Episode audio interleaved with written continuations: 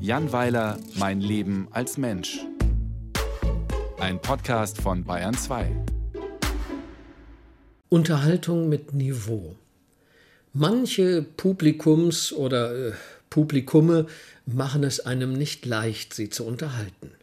Man weiß oft nicht, woran es liegt, wenn es mal hakt. Ist man vielleicht zu leise beim Lesen, zu langsam oder im Gegenteil viel zu laut und zu schnell? Hat man am Anfang zur Begrüßung in Aschaffenburg etwas Falsches gesagt, zum Beispiel Hallo Augsburg? Sitze ich womöglich in der verkehrten Veranstaltung und die Leute haben für einen Masturbationsworkshop mit Stangentanz und klebrigen Getränken bezahlt? Man könnte die Enttäuschung verstehen. Oder das Programm erfüllt qualitativ die Erwartungen nicht. Das kann aber eigentlich nicht sein, denn im Saal sitzen keine Kleinkinder. Das sind die anspruchsvollsten Zuhörer überhaupt. Ein knapp dreijähriges Mädchen kann allein durch Augenaufschlag signalisieren, dass der Spannungsbogen gerade dramatisch abflacht oder der Vortrag nicht gut unterhält. Ich habe damit einiges an Erfahrung gesammelt und das hat mich stark gemacht für größere äh, Publika. Als Carla kurz vor ihrem dritten Geburtstag stand, wurden ihr die Bücher, die ich vorlas, zu langweilig. Sie konnte alle auswendig und befahl, dass ich mir Geschichten ausdenken solle, und zwar sofort. Ich dachte, das sei einfach, immerhin ist das mein Beruf, andererseits hatte ich Feierabend. Ich fing daher an, von einer langhaarigen Prinzessin zu erzählen, die quasi in Quarantäne in einem Turm wohnte und dann und wann ihre Frisur aus dem Fenster warf. Leider kannte Carla die Geschichte schon und bestellte umgehend eine andere.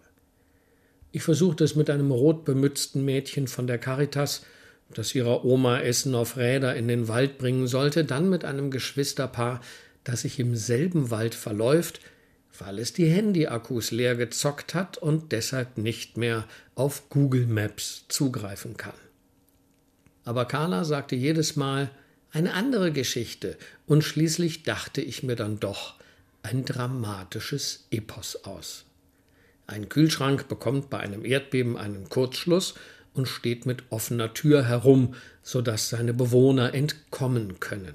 Es handelt sich dabei um einen abgelaufenen Joghurt, einen alten Gouda und eine Gurke, die in einem Gurkenglas schwimmt und immer schlechte Laune hat. Die drei erleben spannende Abenteuer.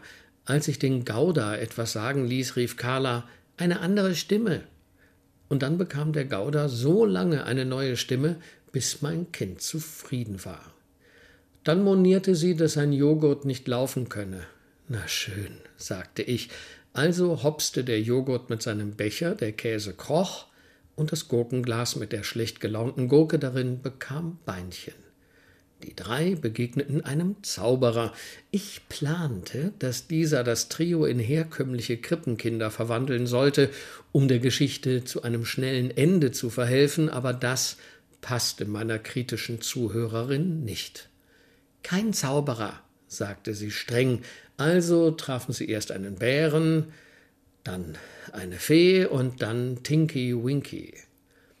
Carla war sich ihrer Macht sehr bewusst, denn bei der Raupe Nimmersatt oder der Eule mit der Beule oder bei Pip und Posy kann man die Handlung nicht verändern.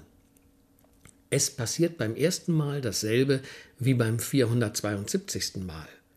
Wenn hingegen ein willfähriger Vater sich die Geschichte sozusagen frisch ausdenkt, kann man sie nach Belieben steuern. Schließlich bekamen die drei Hunger und Durst und landeten in einer Pommesbude. Dort entdeckten sie in der Vitrine ein anderes Gurkenglas, in dem ebenfalls eine schlecht gelaunte Gurke schwamm. Die Gurken verliebten sich, machten Gurkenhochzeit und bekamen nach wenigen Monaten zwölf Silberzwiebeln. Als Carla lesen lernte und meine Geschichten nicht mehr brauchte, fing ich an, welche für Erwachsene zu erfinden. Das mache ich bis heute und lese sie vor. Das Publikum ist zum Glück nicht so anspruchsvoll wie Carla.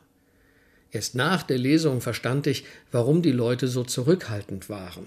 Die Garderobe im Theater war unterbesetzt, Es gab nichts zu trinken und die Tonanlage fiel alle 20 Sekunden kurz aus, wovon ich nichts mitbekam.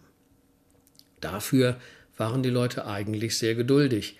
Nicht auszudenken, wenn es ein Publikum aus Dreijährigen gewesen wäre.